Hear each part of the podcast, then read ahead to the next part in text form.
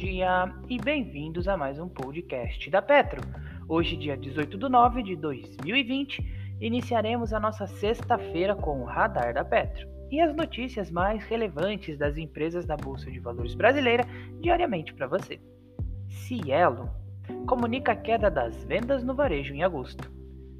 A Cielo divulgou que as vendas no setor de varejo no Brasil registraram queda de 15,1% no mês de agosto, se comparadas com o mesmo período de 2019, de acordo com o índice Cielo de varejo aplicado. A retração teve uma das causas principais, o isolamento social decorrente da pandemia da Covid-19. No entanto, nem todas as notícias são negativas. Isso porque, apesar da queda na comparação anual, o mês de agosto foi o quarto mês consecutivo de recuperação das vendas no varejo.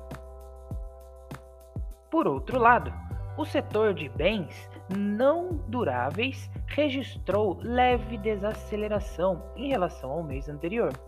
No entanto, ele foi o menos afetado desde o início da pandemia. Todas as regiões brasileiras apresentaram queda nas vendas em relação ao ano anterior, levando em conta o ICVA deflacionado com ajuste de calendário, isto é, aquele que considera a inflação e os dias úteis no período.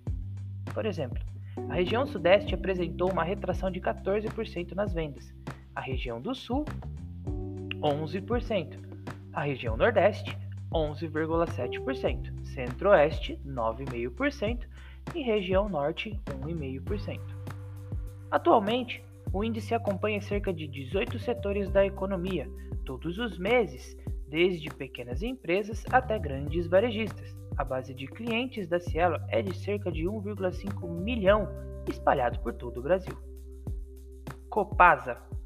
A companhia comunicou o pagamento de juros sobre o capital próprio referente ao terceiro trimestre de 2020, no valor bruto de 63,1 milhões de reais, atingindo cerca de 0,49 centavos por ação.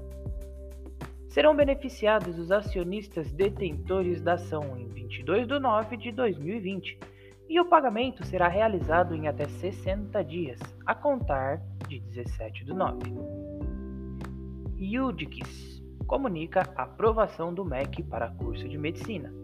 A companhia comunicou a autorização do MEC para a instituição do curso de graduação em medicina da Faculdade Estácio de Canindé, localizada no estado de Ceará.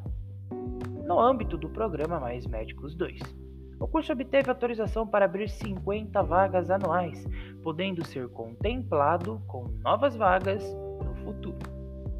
Petrobras a companhia comunicou que conclui com sucesso o teste da operação com vazão instantânea de 30 milhões de gás natural, metros cúbicos de gás natural.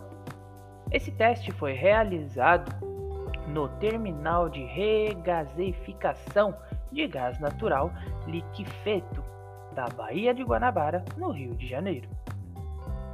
Dessa maneira, a companhia atingiu o recorde mundial de resgasificação com floating. Por fim, a companhia informou o resultado da compra dos títulos globais efetuados por sua subsidiária no exterior. O volume de títulos recomprados totalizou cerca de 4 bilhões de dólares. E o pagamento aos investidores que tiveram seus títulos entregues e aceitos para recompra ocorrerá em 21 de nove de 2020.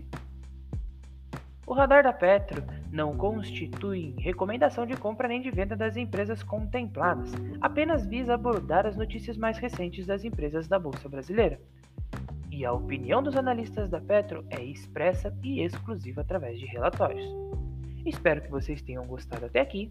Tenham um ótimo dia, um bom final de semana e ótimos negócios.